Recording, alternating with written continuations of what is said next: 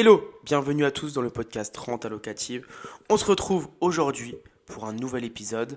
Et aujourd'hui, je vais vous parler d'un sujet euh, que j'ai très peu entendu, voire pas du tout même, mais que j'ai découvert au fil de mon expérience de vie, on va dire, parce que j'ai commencé à repérer au fil du temps euh, deux types de personnes. Et j'aimerais vous faire ce test pour savoir un petit peu dans quel type de catégorie vous pouviez vous retrouver.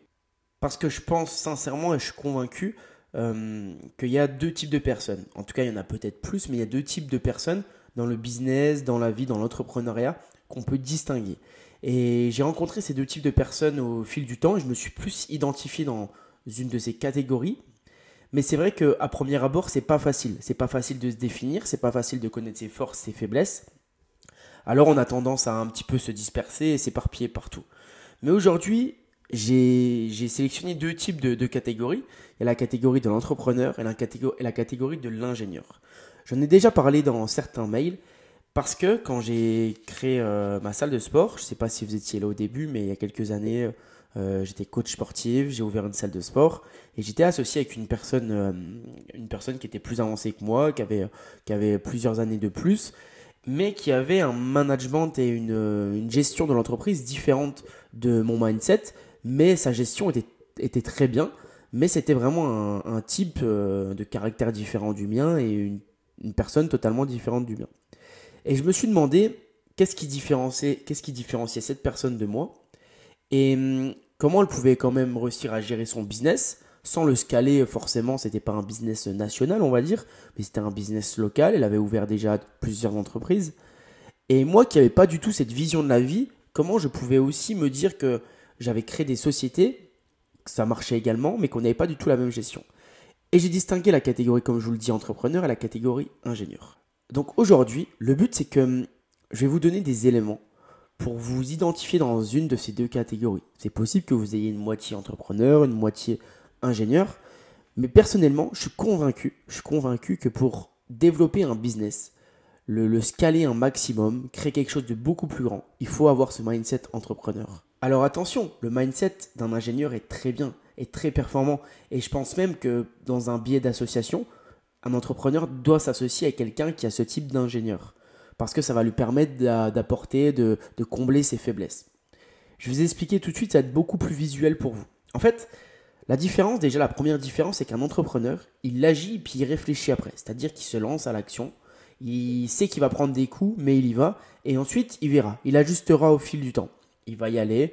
Il sait que voilà, il va se prendre pas mal de pas mal d'obstacles, ça, va être vraiment dur, mais il va ajuster dans, dans le futur.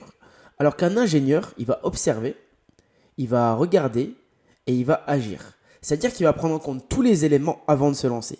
Il va regarder que tous les feux soient verts au loin, c'est-à-dire qu'il voit sur un kilomètre par exemple, et il se dit, ok, tous les feux ils sont verts sur un kilomètre, là je peux y aller. Alors que l'entrepreneur, il va voir que le premier feu seulement est vert, il voit que pendant 900 mètres, il y a tous les autres feux qui sont rouges, mais c'est pas grave. Il aura le temps, il a 100 mètres pour réfléchir et il va y aller. Ça, c'est la première grosse distinction que j'ai que j'ai rencontrée, que j'ai identifiée avec moi et mon associé. C'est que lui, dès qu'il y avait un problème, il observait, il prenait en compte tous les éléments et il agissait. Alors c'est sûr que 100% du temps, 90-100% du temps, il réussissait à résoudre le problème. Mais par contre, il perdait un temps énorme à réfléchir, à prendre le temps avant d'agir. Or que moi, dès qu'on avait un problème, je regardais ce qu'il y avait, mais je prenais un temps de réflexion infime, vraiment dix fois inférieur à lui. Et je passais à l'action, même si parfois c'était pas 100% de réussite. Ça, c'est la première grosse différence. Ensuite, la, deuxième différence, c'est qu'un entrepreneur, il accepte que ce soit pas parfait.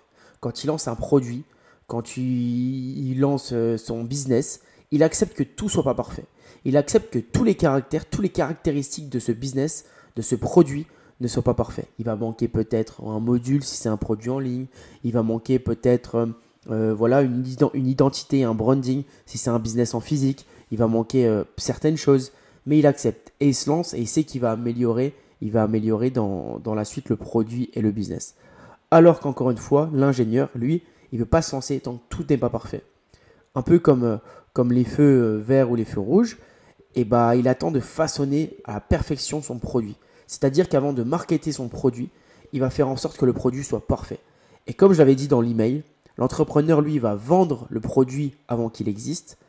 Et l'ingénieur, il va d'abord faire le produit sans tester le marché et il va essayer de vendre le produit.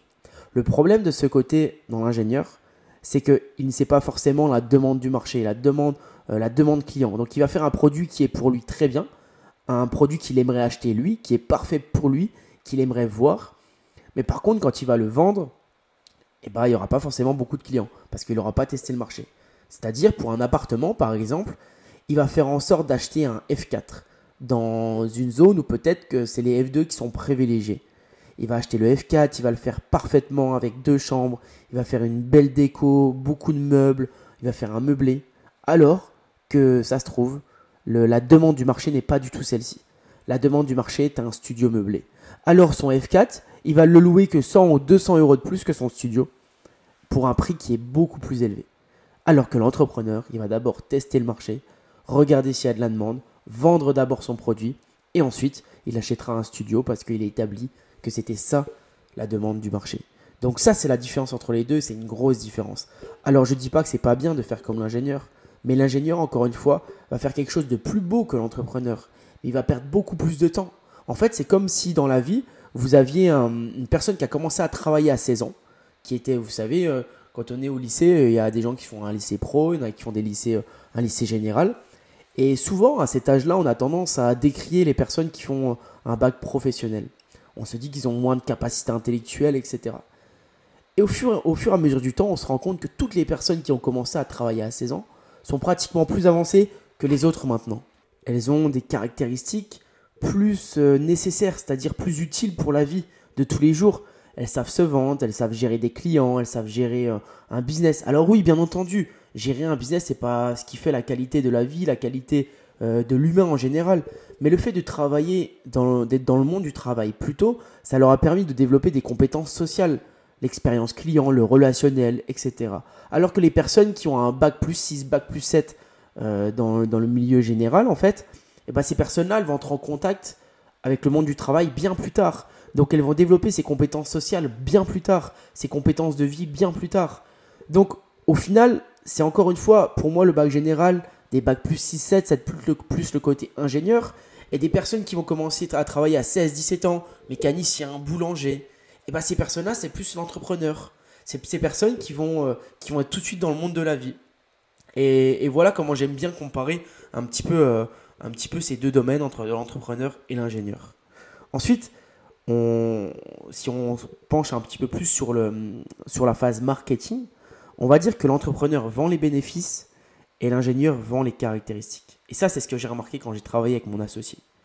Nous, on avait la salle de sport. Donc, c'est-à-dire que quand on avait un adhérent, un futur adhérent, un, futur adhérent ou un prospect qui rentrait dans la salle, on devait lui faire visiter la salle, bien entendu, et on devait avoir un discours entre guillemets marketing pour lui vendre, pour lui vendre, bah, du coup, l'abonnement à la salle quand mon associé faisait, euh, faisait l'abonnement, faisait la visite au prospect, il le faisait de la manière suivante. En fait, on arrivait, c'était un plateau de musculation, et il disait, bah voilà, euh, là on a des nouvelles machines Technogym qui sont toutes neuves, euh, c'est vrai qu'elles sont très récentes, et puis vous voyez, on peut les utiliser de cette façon, et c'est sûr qu'elle, comme Technogym, c'est une sacrée marque, et ben ça permet de faire des bons mouvements, donc c'est vraiment intéressant, et vous voyez, la salle est toute neuve, on a mis, on, s'intéresse vraiment la propreté de la salle, on veut vraiment que ça soit propre, etc. Donc en soi, c'est un bon discours. Mais c'est un discours qui utilise les caractéristiques du produit, encore une fois, qui est la salle de sport. Ça utilise les caractéristiques. Et donc, sur 10 visites, peut-être qu'il en convertissait 1, 2, 3 en abonnement, en adhérent. Alors que moi, je le faisais d'une manière totalement différente. Je vendais les bénéfices. La personne arrivait à la salle, je lui faisais la visite de la même façon. Sauf que quand on arrivait sur le plateau musculation, je lui disais, alors voilà, dans cette salle, bah, vous avez vu, il y a quand même pas mal de machines. Mais ces machines, elles vous permettent, il y a le, il y a le, côté là, elles vous permettent plus de perdre du poids, par exemple. Et le côté au fond, ça sera plus pour, euh, pour la vivacité, pour la préparation physique. Et vous, vous m'avez dit que vous êtes là que deux fois par semaine. Donc en deux fois par semaine, c'est-à-dire qu'on va vous faire un programme qui va vous permettre d'avoir un pas beaucoup de temps dans la semaine, mais c'est pas grave, avec ce, petit, euh, ce petit laps de temps, on va vous faire un programme totalement complet. On va prendre ces machines-là, mais avec ce programme, eh ben, je vous assure que vous allez perdre du poids parce que ça vous permettra d'avoir une séance bien intense, bien efficace. Et ça, je vous construirai la séance en fonction de vous. Et vous voyez la différence entre ces deux discours. C'est-à-dire que moi, je me concentre sur les bénéfices du produit. Je dis que ces machines permettent de perdre du poids. En aucun moment, j'ai mentionné la marque de la machine. Parce que le client, il s'en fout que ça soit une Matrix, une Technogym, une euh, je sais pas quoi, une Panata, etc. Lui, ce qu'il veut, ce qu'il veut, c'est son objectif. Il veut perdre du poids, prendre du muscle, avoir plus de cardio, etc. Donc tu lui demandes en amont, c'est quoi son objectif, et tu fais ton discours par rapport à son objectif, par rapport aux bénéfices qu'il veut. On s'en fout de savoir que ce soit une machine Technogym qui a trois mois. À, à quoi ça sert? Et donc c'est la différence entre encore un entrepreneur et un ingénieur. Et ça, c'est une grosse différence dans la vie de tous les jours. Et peut-être que dans votre travail actuel, vous avez besoin de vendre, vous avez besoin d'un contact, un contact client. Et même pour créer des partenaires, pour créer des associations futures, vous devez montrer les bénéfices à ce partenaire. Quand vous associez pour de l'immobilier, vous ne devez pas dire à l'associé Ouais, bah t'as vu, euh, moi, euh, eh bah, j'ai euh, ça comme appartement, j'ai ça comme liquidité, et puis bah je connais ça, et puis t'as vu, j'ai une belle voiture, donc voilà, ça c'est les caractéristiques. On s'en fout, l'associé il s'en fout.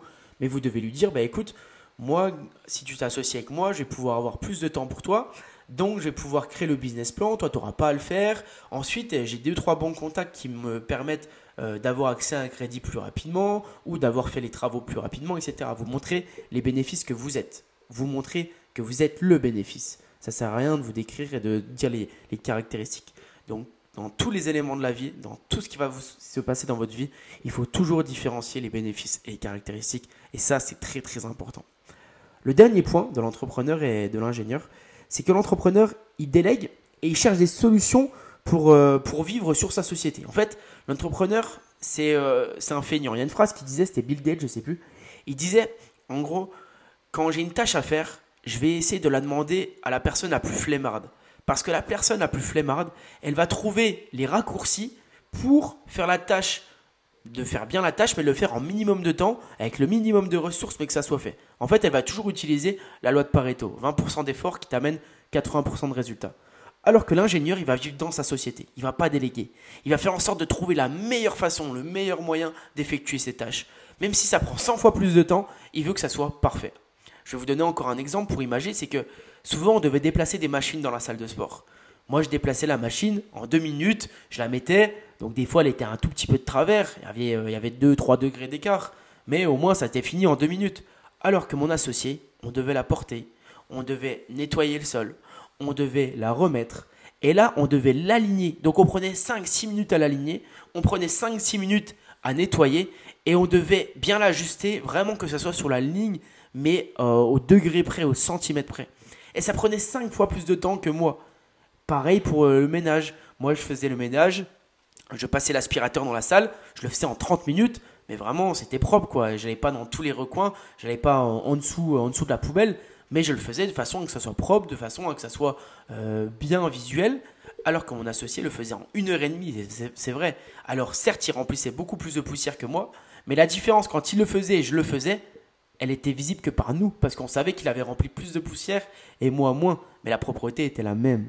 Donc voilà, voilà les points qui différencient un ingénieur d'un entrepreneur. Vous devez vous identifier à un de ces deux points. Je ne dis pas qu'il y en a un qui est mieux qu'un autre. Je dis simplement que si vous voulez créer un business, si vous voulez scaler un business et si vous voulez aller le plus loin possible et devenir beaucoup plus libre, vous devez opter pour le mindset de l'entrepreneur. L'ingénieur, son problème, le plus gros problème, c'est qu'il va vouloir tout maîtriser. Vous devez vous entourer d'ingénieurs parce que c'est un état d'esprit, c'est un caractère, c'est pas modifiable. Un ingénieur sera toute sa vie un ingénieur. Il veut tout le temps faire la chose de la meilleure des façons. Un entrepreneur sera toujours un entrepreneur. Après, ce qui est le mieux, c'est d'être moitié entrepreneur, moitié ingénieur. Et ça, c'est parfait parce que ça vous permet d'aller de plus en plus loin et euh, de faire des superbes choses en, ayant en respectant toujours la qualité au maximum. Ça prendra un petit peu plus de temps, mais c'est bien d'avoir ces deux facettes. Donc voilà, j'espère que ce podcast vous a plu. C'était Guillaume. Je vous invite à vous abonner sur Instagram. Regardez en description aussi, il y a un petit lien pour s'abonner à la newsletter. Vous allez recevoir des mails de qualité. Je vous, euh, vous bombarde pas de mails, mais en tout cas, vous rejoignez la communauté. On est déjà à 1500 dans les mails, donc c'est pas mal du tout. Et, euh, voilà, bah, euh, si vous aimez le podcast, si vous laissez une note, c'est parfait. Et on se voit bientôt pour un nouveau podcast. Podcast, pardon. C'était Guillaume de Renta Locative. À très vite.